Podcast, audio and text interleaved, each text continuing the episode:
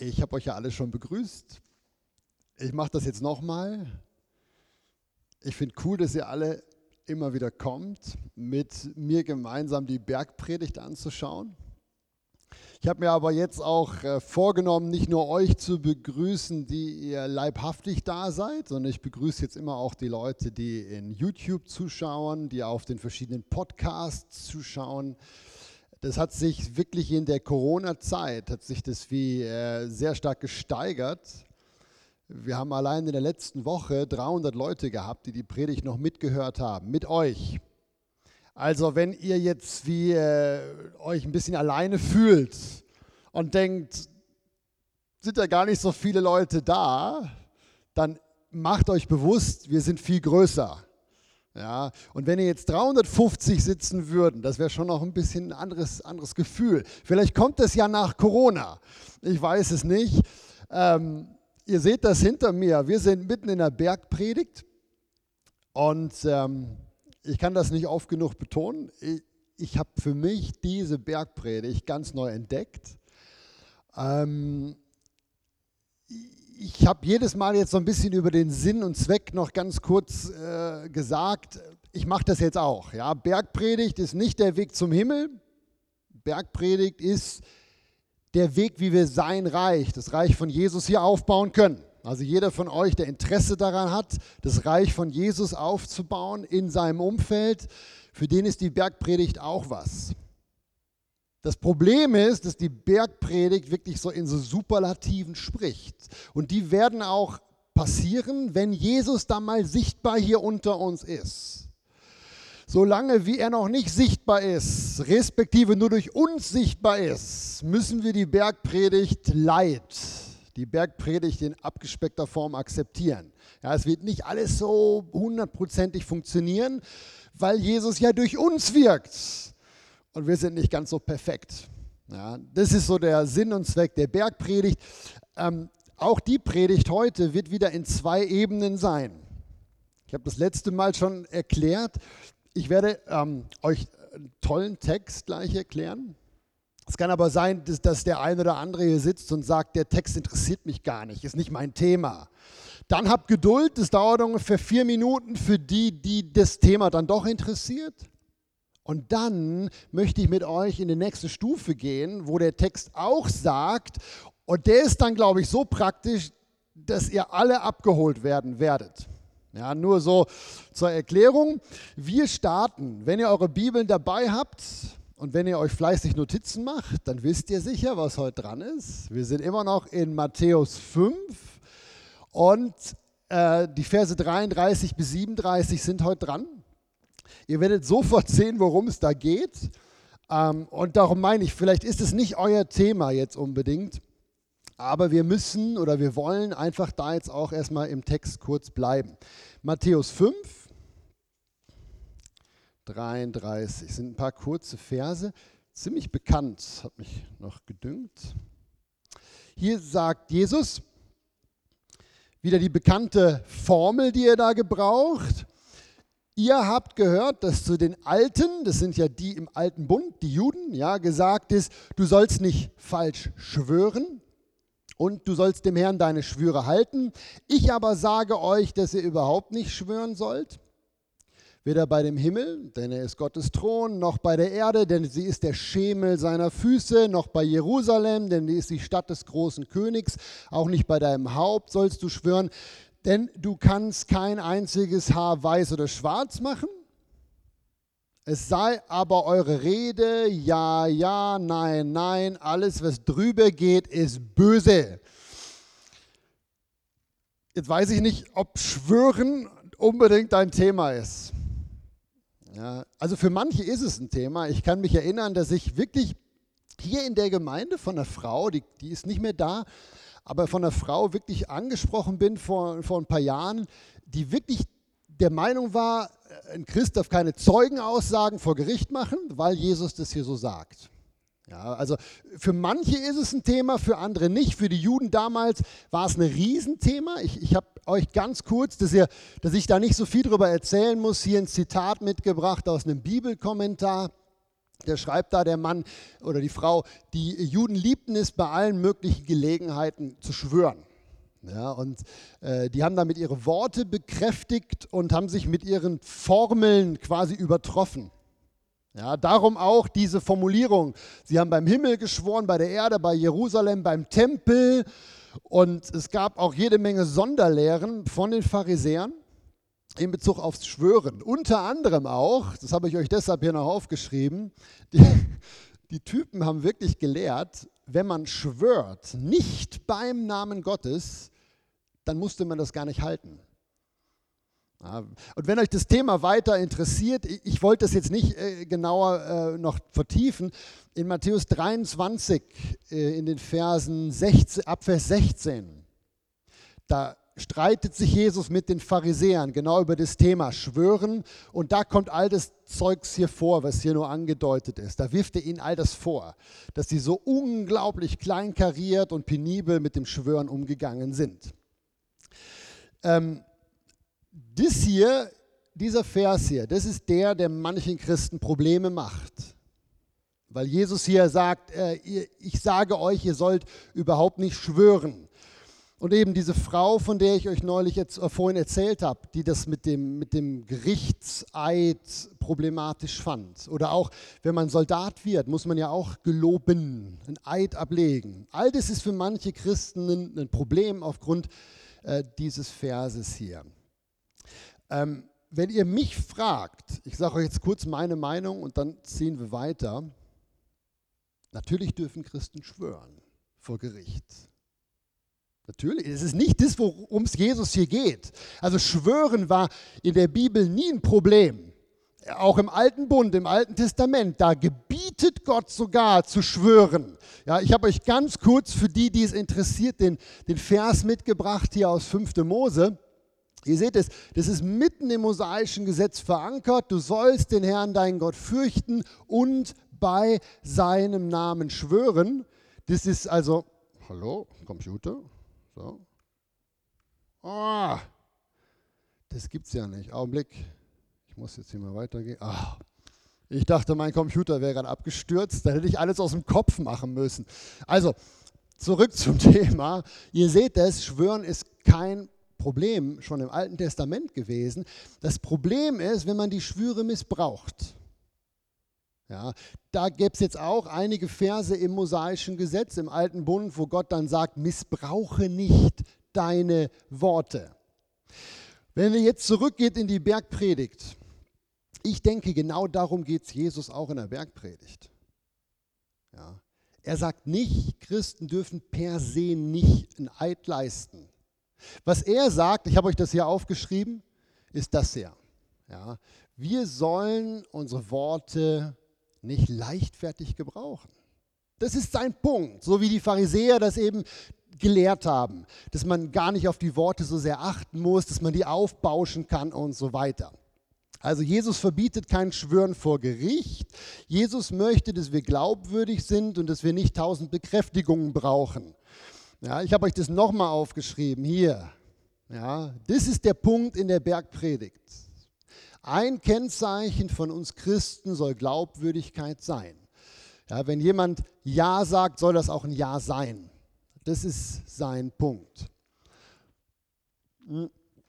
Der Bernhard und ich, wir gehen ja ähm, regelmäßig jetzt auf die Straße seit ein paar Wochen. Und ähm, da haben wir eine Frau getroffen, äh, ziemlich am Anfang auch. Die hatte so einen Hund dabei. Und ähm, ist noch spannend, wir stellen uns dann immer gleich vor. Wir sagen dann immer, wir kommen von der und der Gemeinde. Also hier, dann zeigen wir auf die FEG Thun. Und dann ähm, äh, sagen wir immer, wir würden gerne unsere Nachbarn kennenlernen, weil das ist wirklich mein Herzensanliegen. Und dann sind die Leute meistens positiv überrascht. Auch die Frau, die sagt, ach, das ist ja schön und so. Und dann haben wir über den Hund geredet. Und dann ähm, habe ich sie gefragt, kommen Sie aus der Gegend hier? Ja, sie wohnt direkt da vorne. Und dann sagte ich, ja, ähm, wir würden total gerne für Sie beten. Haben Sie irgendwie Schmerzen oder haben Sie sonst ein Anliegen? Wir glauben, dass Gott da wirklich auch was in Ihrem Leben tun möchte. Und ihr glaubt nicht, ungefähr 60 Prozent der Leute sagen, ja natürlich. Wenn sie nicht selber Christ sind, haben sie überhaupt kein Problem dafür. Und eben die Frau sagte, sie selber hat jetzt keine Not, aber ihr Mann. Und dann haben wir für den Mann gebetet.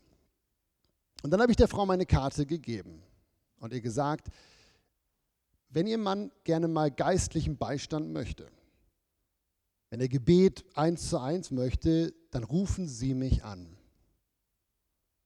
Wenn der Mann jetzt anruft, hat er noch nicht gemacht, ist er erst drei Tage her dann muss mein Ja ein Ja sein. Ich habe Besuch angeboten und ich mache den dann auch. Versteht ihr? Darum geht es in der Bergpredigt. Um nichts anderes. Also völlig leicht. Wir müssen solche Sachen nicht immer riesig aufbauschen. So viel zum direkten Text. Jetzt würde ich gerne ein bisschen praktischer werden. Also was können wir aus dem Text noch rausnehmen? Ich glaube nämlich, da kann man noch mehr rausnehmen und das spätestens ist jetzt für euch alle.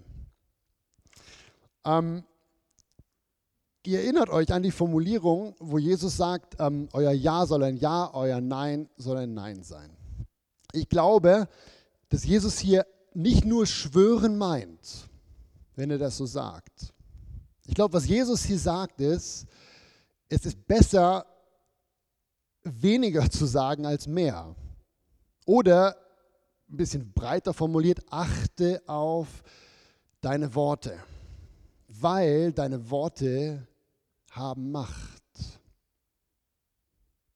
Ich möchte euch gerne einen Text zeigen, der das aus meiner Sicht wie kaum ein anderer Text in der Bibel auf den Punkt bringt. Jetzt, ich, wenn ihr den Text nicht kennt, seid ihr jetzt schockiert. Wenn ihr ihn kennt, ich gehe davon aus, dann seid ihr vielleicht immer noch schockiert, aber ihr kennt ihn wenigstens. Die, die mitlesen wollen, äh, der Jakobusbrief, der schreibt einiges darüber. Eigentlich ein ganzes Kapitel. Ähm, Jakobus Kapitel 3. Ich habe euch das natürlich auch mitgebracht hier. Das ist der Text. Es sind nur vier Verse. Hammer. Da sehen wir einiges über unsere Worte. Ähm, da sagt er hier in Vers 6, die Zunge, also das, was du sagst, ist, und jetzt ist heavy, ist ein Feuer, eine Welt der Ungerechtigkeit. Die Zunge nimmt ihren Platz ein unter unseren Gliedern, sie befleckt den ganzen Leib. Sie steckt den Umkreis des Lebens in Brand und wird selbst von der Hölle in Brand gesteckt. Jede Art der wilden Tiere und Vögel, der Reptilien und Meerestiere wird bezwungen, aber die Zunge kann kein Mensch bezwingen. Das unbändige Übel voll tödlichen Gifts. Und so geht es dann weiter. Und ähm, ich denke, ihr seht, das sind unglaublich krasse Aussagen. Wenn ich die jetzt von hier vorne so ohne Bibel gesagt hätte, würdet ihr wahrscheinlich denken, das ist viel zu krass. Aber der Jakobus schreibt es so in der Bibel. Ich glaube, das ist der Grund, warum Jesus diese Warnung in der Bergpredigt ausspricht. Lieber Ja, Ja und Nein, Nein, anstatt tausend Worte für dieselbe Sache. Ja. Besonders ähm, beeindruckend fand ich das hier. Das sind die Verse 6 und 8. Das habe ich ja auch so mit Betonung vorgelesen. Ja. Unsere Worte können, ich will das mal ein bisschen harmloser sagen, können von der Hölle in Brand gesteckt worden sein.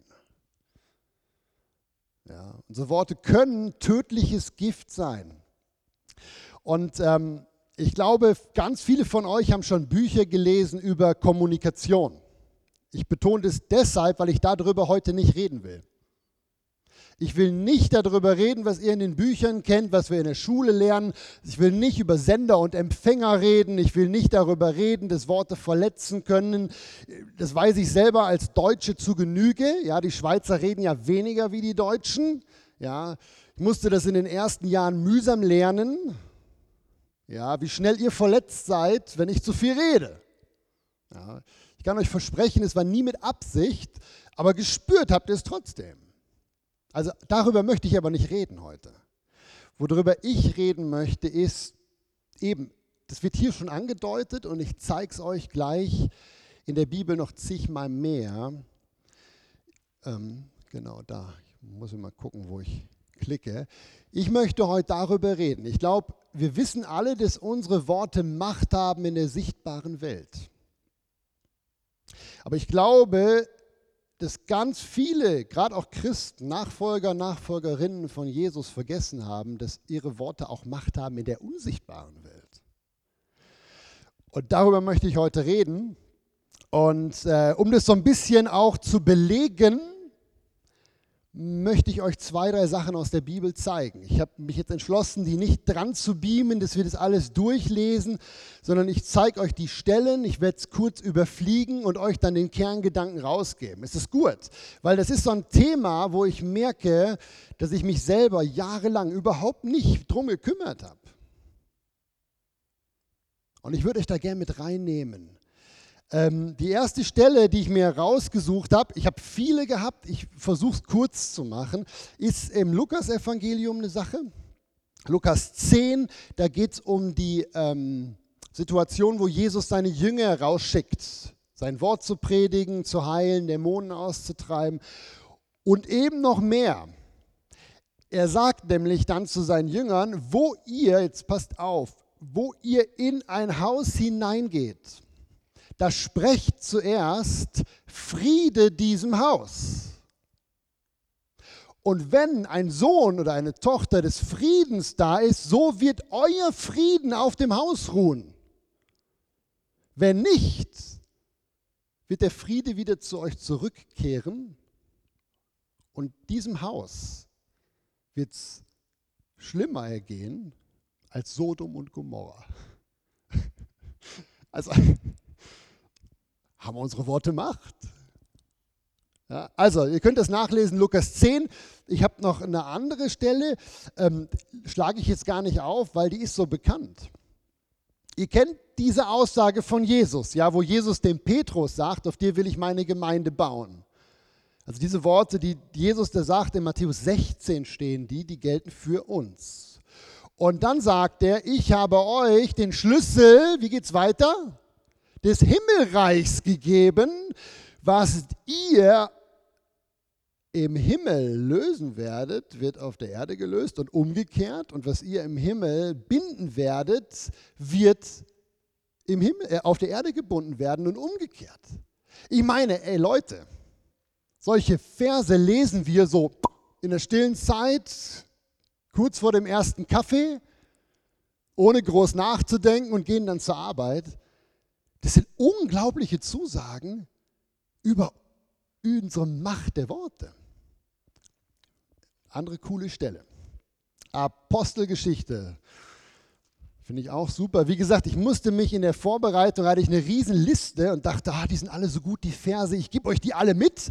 Und dann habe ich gemerkt, so viel Zeit habe ich leider gar nicht. Darum jetzt nur so eine Mini-Auswahl. Hier ist eine Situation, da ist Jesus schon im Himmel. Und da gehen dann Petrus und Johannes äh, zum Tempel. Und dann äh, sagt die Apostelgeschichte 3, Abvers 3, äh, dass sie in den Tempel hineingingen, Petrus und Johannes, und da saß ein Bettler. Und der bittet um eine Spende. Und da blickte Petrus ihn zusammen mit Johannes an und spricht, sieh uns an. Silber und Gold habe ich nicht. Was ich aber habe, das gebe ich dir. Er hatte nur ein Wort. Ja. Im Namen Jesu Christi, steh auf und geh umher. Ihr wisst, wie die Geschichte weitergeht. Der Mann springt auf und geht umher. Und dann entwickelt sich da eine Riesenkrise draus für die Pharisäer. Weil die gesagt haben, im Namen Jesu Christi steh auf und geh. Es gibt so viele Aussagen über unsere Worte, die ich mein ganzes Leben lang nicht gesehen habe, bis vor kurzem. Ich habe euch jetzt eine noch mitgebracht, weil ich die so unglaublich wichtig und eindrücklich finde, auch zum gemeinsamen Lesen. Das ist ein Text, den wir kennen. Das, da geht es um eine Wiedergeburt. Wie werden Menschen von neuem geboren? Wie können Menschen zu Kindern Gottes werden? Zu Söhnen von Gott, zu Töchtern von Gott? Falls ihr, ich frage, habt oder mal hattet, hier ist ein Text dazu in Römer 10. Und ich weiß nicht, ob euch bewusst ist, welche Rolle euren, euer Mund dabei spielt und eure Worte. Mir war das lange nicht bewusst. Das sind die Worte hier aus dem Römerbrief. Das schreibt doch der Paulus. Denn wenn du mit deinem Mund Jesus als Herrn bekennst und in deinem Herzen glaubst, dass Gott ihn aus den Toten auferweckt hat, so wirst du gerettet.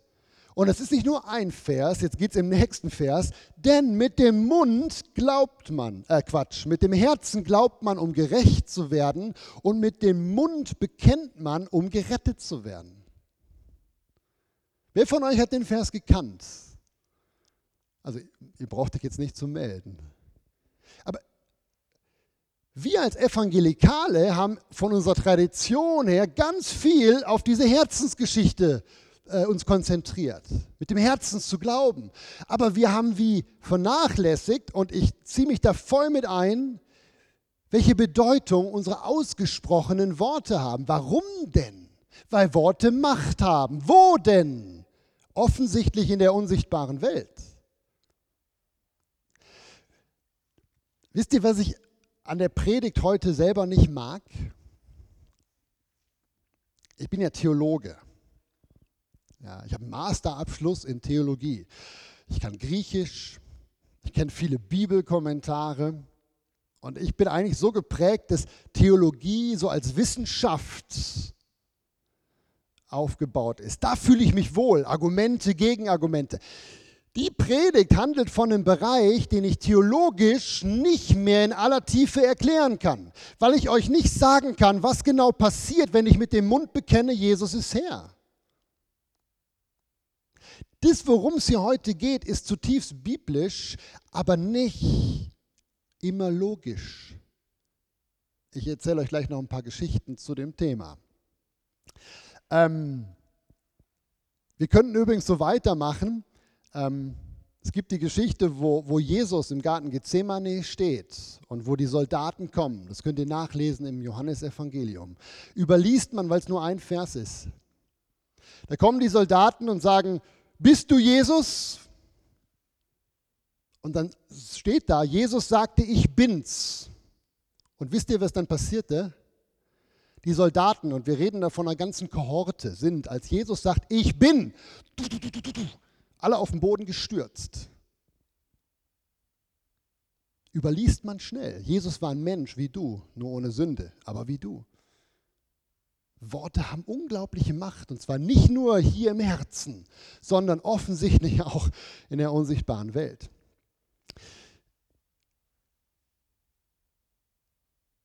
Den Vers haben wir verstanden. Du musst glauben an Jesus als deinen Erlöser, als den auferstandenen Herrn und musst es bekennen, sagt der Text.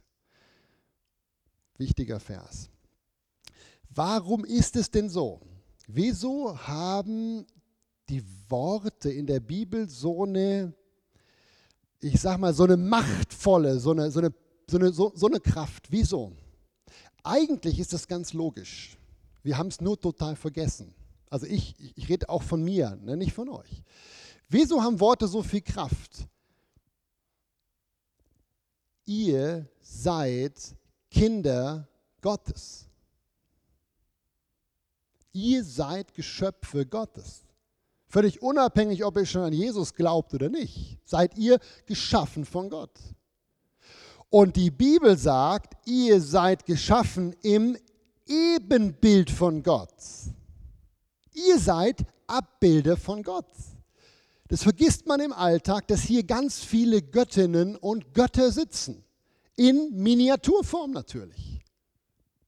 So wie Gott über die ganze Welt, über das ganze All herrscht, so sollt ihr über eure kleine Welt herrschen als Abbilder von Gott. Das habe ich mir nicht ausgedacht. Das steht genauso in der Bibel. Ich zeige euch den Vers, den kennt ihr sicher auch, wenn ihr fleißige Bibelleser seid, aber der ist so schön falls ihr euch den notieren wollt, 1. Mose 1. Ich habe euch den aber auch mitgebracht hier. Da ist er. Da steht es dreimal drin. Ja, und Gott sprach, lasst uns Menschen machen. Damit sind nicht nur Christen gemeint, alle Menschen. Lasst uns Menschen machen Ähm, nach unserem Bild vom Wort hier, vom ursprünglichen Wort, meint es so ein Abbild. Ja, das ist wie wenn ihr einen Stempel macht, dann ist quasi das Bild auf dem Stempel und das Bild auf dem Blatt ist mehr oder weniger identisch. Es ist nicht gleich, aber es ist identisch. Das meint das Wort hier. Du bist ein direkter Stempelabdruck von Gott in klein. Das wird jetzt deutlich, weil da ja steht, dass äh, Gott uns als Mann und Frau geschaffen hat. Das heißt, kein Mann ist 100% der Stempelabdruck von Gott, sondern Mann und Frau. Und ihr merkt, wir sind, die Göttlichkeit ist ein Stück weit verteilt in uns allen. Ja, nur dass das klar ist. Keiner von euch ist wie Gott. Ihr seid alle zusammen Abbilder von Gott. Ja, aber jetzt geht es weiter. Ähm, lasst uns Menschen machen nach unserem Bilde, uns ähnlich, sie sollen herrschen. Und Gott schuf den Menschen in seinem Bild, im Bild Gottes schuf er ihn, als Mann und Frau schuf er sie. Das ist der Grund, warum unsere Worte Macht haben. Das Problem ist, wir haben dieses Herrschen, ich habe es euch unterstrichen, haben wir reduziert als Menschen. Wir haben das Herrschen reduziert auf zum Beispiel Arbeit, bebau den Garten oder auf Fortpflanzung, vermehret euch. Also alles, was so körperlich machbar ist, haben wir als Herrschen definiert. Aber wisst ihr, wie Gott herrscht überall in der Bibel? Gott herrscht in erster Linie mit seinem Wort. Haben wir total vergessen, ne? Ich zeige euch jetzt einen Vers, den lese ich nicht aus der Schlachter vor. Ich fand den hier ein bisschen kompliziert. Ich habe euch den aus der Hoffnung für alle. Alle, die wissen, was ich für ein ambivalentes Verhältnis zur Hoffnung für alle habe, ich gebrauche die Hoffnung für alle offensichtlich auch, nämlich heute in dieser Predigt. Das ist Hebräer 1, 1 bis 3 in der Hoffnung für alle. Da steht, in der Vergangenheit hat Gott immer wieder durch Propheten geredet, aber jetzt spricht oder sprach Gott durch seinen Sohn zu uns. Durch Jesus schuf er Himmel und Erde. Und jetzt dieser Vers. Sein Wort ist die Kraft, die das Weltall zusammenhält. Ich habe bewusst einen kurzen Vers gesucht. Das findet ihr überall so in der Bibel, aber so komprimiert war es jetzt gerade auch da. Und ich hoffe, ihr versteht es. Du bist ein Ebenbild von Gott. Also so ein Stempelabdruck von Gott in klein. Und genauso wie Gottes Wort Schöpfungskraft hat, so haben deine Worte die Kraft, Realitäten zu verändern. Du kannst Dinge verändern verändern, weil du ein Kind von Gott bist. Und nochmal, wir konzentrieren uns in der Regel auf die Kommunikation zwischen den Menschen. Wir reden davon, dass Ich-Botschaften besser sind als Du-Botschaften und dass man lieber sachlich redet bei einem Konflikt und so weiter. Aber wie oft vernachlässigen wir, dass unsere Worte viel mehr Kraft haben? Denkt an den Jakobusbrief. Worte können von der Hölle entzündet sein, Worte können aber auch in der Kraft des Heiligen Geistes neue, gute Realitäten schaffen. Ja, und wisst ihr, ich bin ja nicht blöd. Ich weiß, wie das, was ich sage, tönt für gebildete Menschen. Ich habe fünf, na, zehn Jahre studiert. Das habe ich nicht an der Uni gehört. Das habe ich in der Bibel irgendwann gelesen. Unsere Worte verändern Realitäten. Lustigerweise ähm, sagt die Bibel ja selber, das Wort Gottes, und damit ist nicht nur die Bibel gemeint, ist wie ein zweischneidiges Schwert. Eure Worte sind auch wie zweischneidige Schwerter. Wir müssen lernen, damit zu kämpfen. In der Psychologie weiß man das mittlerweile ansatzweise auch. Als die Petra und ich diese Lebensberaterausbildung gemacht haben, da haben wir gelernt, dass äh, in der Psychologie viel von Festlegungen gesprochen wird, die Menschen selber über sich aussprechen. Das ist, das ist, das ist bekannt. Ich habe neulich eine junge Frau angesprochen, ähm, die ich so in meinem Umfeld habe. Und die hat immer unglaublich schlecht über sich geredet. Immer wenn ihr irgendwas nicht geglückt ist, sagt, ach, ich bin so ein Trottel. Das waren ihre Worte. Ach, ich bin so, dumm, so ein Dummerchen oder so. Und irgendwann habe ich ihr gesagt, hey, weißt du eigentlich, was du da machst? Du redest über dir Dinge aus, die sich irgendwann in deinem Leben manifestieren könnten. Du glaubst die irgendwann selber und was da in der unsichtbaren Welt passiert, weiß ich nicht mal genau. Rede gute Dinge über dir aus. Deine Worte haben Schöpfungskraft. Du bist im Ebenbild von Gott geschaffen. Ich habe neulich eine Predigt gehört von einem anderen, nicht von mir. Und der hat ein Beispiel gebracht, wo ich mir lange überlegt habe, ob ich euch das jetzt weitergeben soll. Ja, ich tue es jetzt, aber ich sage vorher, nagelt mich nicht auf dem Beispiel fest. Ja, ich habe das selber, dieses Beispiel habe ich nur gehört. Dieser Prediger eben, der hat in seiner Predigt über ein ähnliches Thema gesprochen. Und äh, fand ich mega spannend, das so zu hören, wie er das ausgelegt hat. Und er hat dann erzählt, dass eine Frau aus seiner Gemeinde, die die Predigt gehört hat, über die Kraft der Worte, ist nach Hause gegangen und wollte das ausprobieren. Ich glaube, Ernst, du hast die Predigt auch schon gehört. und ähm, die ist dann nach Hause gegangen, hat, hat, hat, hat so, einen, so einen Samen genommen, in den einen äh, Eimer den einen Samen, in dem anderen den anderen Samen, hat, dieses, hat diese Gewächse da angehen lassen und hat beide identisch hingestellt, identisch gegossen und hat der einen Pflanze immer gesagt, du musst sterben, du bist eine hässliche, blöde Pflanze. Und der anderen Pflanze hat sie gesagt, du sollst wachsen und gedeihen. Und ein paar Wochen später ist die zu dem Prediger gegangen und sagte, das funktioniert echt mit den Worten. Die eine Pflanze ist eingegangen. Also, ich will jetzt keine Formel für Erfolg bringen, aber ich bin ja so verrückt, wenn ich sowas höre, probiere ich das auch aus. Ich habe das aber, ich bin nicht so mit dem grünen Daumen gesegnet.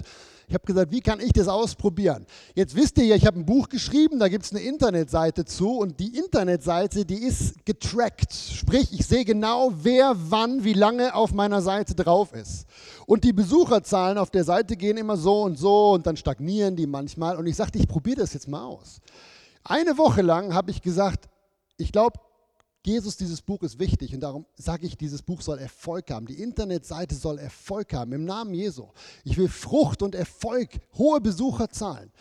Ey, und ich habe es nicht glauben können. Die Kurve ist systematisch nach oben gegangen. Dann habe ich es eine Woche wieder gelassen und die Kurve ist nach unten gegangen. Ihr haltet mich vielleicht für verrückt. Ich habe gesagt, theologisch kann man das nicht in aller Tiefe erklären. Ich habe es vor dieser Predigt probiert. Ich habe es zwei Wochen nicht, nicht mehr gemacht. Ich habe gesagt, ich probiere das. Heute Morgen schaue ich rein. Ich habe es die ganze Woche gesagt, Jesus, ich möchte gern, dass du dieses Projekt Trauscheinlüge segnest, weil ich glaube, dass es gut ist für unsere Christen. So, also gute Worte ausgesprochen. Heute Morgen durch die Decke gegangen, die ganze letzte Woche. Nimmt damit, was ihr wollt. Ähm, wie gesagt, Achtung, Achtung, Achtung, keine Zauberformel für Erfolg. Das funktioniert nicht immer so. Darum sage ich euch jetzt das nächste Beispiel. Ähm, ich habe es jetzt am Donnerstag in den Heilungsräumen erlebt. Wir hatten eine, eine ganz liebe junge Frau da, die wollte schon mehrfach kommen. Die hatte sich immer telefonisch oder per E-Mail angemeldet und immer kurz vorher abgesagt, sie war zu schwach. Ich habe mir wirklich überlegt, was mag die Frau haben? Und jetzt diesen Donnerstag war sie da und äh, ein, ein ganz äh, ja, so ein zartes Pflänzchen, sage ich mal so. Und wir haben zu zweit für sie gebetet. Und ähm, ich hatte die Predigt ja schon im Köcher und dachte, hey, ich möchte diese Frau einfach segnen mit meinen Worten. Ich habe wirklich für sie gebetet, ich habe gute Sachen ausgesprochen über sie, habe Bibelverse bekommen für sie und habe das ausgesprochen. Und wir machen das so, wir fragen die Leute immer, was wünschst du dir von Jesus? Und dann beten wir dafür und dann fragen wir immer, merkst du was? wirst du berührt irgendwo. Und wir haben fast zwei Stunden haben wir im Zweierteam für die Frau gebetet. Das war nicht geplant. Also es ging vorbei wie im Flug. Und im Endeffekt ist nichts passiert. Und ich möchte euch damit sagen, ja, das ist, ähm, Also nicht sichtbar passiert. Ich habe mir dann noch eine E-Mail geschrieben, sagte, hey, ich glaube, Gott ist dran bei dir, du kannst jederzeit wiederkommen, wir beten für dich gerne. Aber was ich euch sagen will, ist, das ist keine Zauberformel, die ich euch hier verkünde. Darum dieses Beispiel. Bei dieser Frau haben keine Wirkung gehabt. Sie sagte auch, ich bin jetzt irgendwie enttäuscht, dass nichts passiert ist. Und dann sagte ich, ja, ich auch. Es tut mir leid, aber ich denke, Gott ist mit dir dran, aber es funktioniert nicht im Automatismus. Habt ihr noch Lust auf, oh meine Güte. noch ein Beispiel, ein schnelles. Ähm, letztes Beispiel, damit ihr mir alle glaubt. Er 2. Korinther 5, Vers 20. Ähm, das ist hier ein bekanntes Wort. Ähm, da sagt der Apostel Paulus über jeden von euch, so sind wir nun Botschafter für Christus. Und zwar so, dass Gott selbst durch uns ermahnt. Wir bitten oder sprechen stellvertretend für Christus. Lasst euch versöhnen mit Gott. Ich habe ja in einer früheren Predigt schon mal was über das Wort Botschafter gesagt. Wir sind in der Autorität Jesu eingesetzt, hier auf der Erde in seinem Namen zu sprechen und zu handeln natürlich auch. Ja. Und hier dieser Vers, der betont halt das Sprechen sehr stark, darum habe ich ihn, darum habe ich ihn ähm, gewählt. Alles, was ich euch sagen möchte, ist das hier. Deine Worte haben göttliche Kraft, Dinge zu verändern. Ich möchte euch schnell noch ein Beispiel erzählen, auch passiert letzte Woche auf der Straße. Bernhard und ich, wir waren unterwegs und wir gehen so um die Ecke und da begegnen wir in der Tat einer alten Bekannten. Ja, wir sind seit zweieinhalb Monaten unterwegs und haben schon alte Bekannte auf der Straße. Das müsst ihr euch mal vorstellen. Ja, das ist so cool. Wir sind um die Ecke gezogen und dann kommt die Frau und ich erkenne sie. Wir haben im ähm, Anfang Dezember haben wir sie getroffen, hier vor der Kapelle. Und ich hatte ja auch damals meine Karte schon gegeben. Und ich lachte sie so an und sagte, sagte, hey, wir kennen uns doch. Und sie so, ja, hey, schön euch zu sehen. Na, also Hammer. Und dann sagte ich, ja, weißt du noch, wer wir sind? Na klar, äh, deine Karte, ich weiß nicht, hing sie am Brief, am, am, Kühlschrank irgendwie, sagte, ich habe deine Karte noch und so. Ich sagte, ah, das ist ja super. Und dann haben wir so mit ihr gesprochen und ihr Sohn, sie, sie hat so einen Sohn, der wollte weitergehen. Hast du so gemerkt, der hat so gezogen, also nicht gezogen so, aber der ist immer ein paar Meter weg gewesen, schon ein älterer Sohn. Und sie wollte unbedingt mit uns reden. Und dann habe ich gefragt, hey, wie geht's dir denn? Und so, die haben ja für dich gebetet. Und sie sagte, ja, ich bin wirklich, hat wirklich Freude in mein Leben geschickt. Und dann hat sie erzählt, in was für einer beschissenen Situation sie gerade ist. Und hat wirklich fast zehn Minuten äh, mit uns geredet und hat über ihre Situation geredet. Und während sie sprach, kam mir, kam mir so ein Satz in den Kopf. Ich will nicht sagen, was das war, aber so ein, so ein Satz, wo, wo in ihrem Leben was angekündigt hat, was passieren soll. Also die Bibel nennt das prophetisch. Also so ein Satz kam mir. Aber der war so steil, dass ich mir die ganze Zeit gedacht habe, das kann ich dir niemals sagen, weil wenn das nicht funktioniert, bin ich im Eimer. Ja, aber ich habe irgendwie das Gefühl gehabt, Gott sagt, sag dir das. Das sind jetzt meine Worte für die Frau. Und dann sagte ich, du glaubst du eigentlich an Prophetie? Und ich wusste, ich weiß nicht, ob sie gläubig ist. Sie sagte, sie ist als kleines Kind mal in, in eine neue apostolische Gemeinde irgendwo hier gegangen. Aber seit 40 Jahren nicht mehr. Und dann sagte sie, ja, nee, weiß ich nicht. Und dann sagte ich, weiß, das sind Worte vielleicht von Gott. Und sagte, ja, dann will ich sie hören. Und dann habe ich ihr die gesagt und ihre Augen leuchteten. Und dann hat der Bernhard noch nachgedoppelt. Der hat dann noch äh, aus, aus einer persönlichen Sache auch noch was erzählt und hat ihr wirklich auch noch wie Ermutigung zugesprochen, auf Gott zu warten. Und die Frau ist ja nicht mal gläubig. Und die ist so glücklich gewesen. Und wir waren glücklich.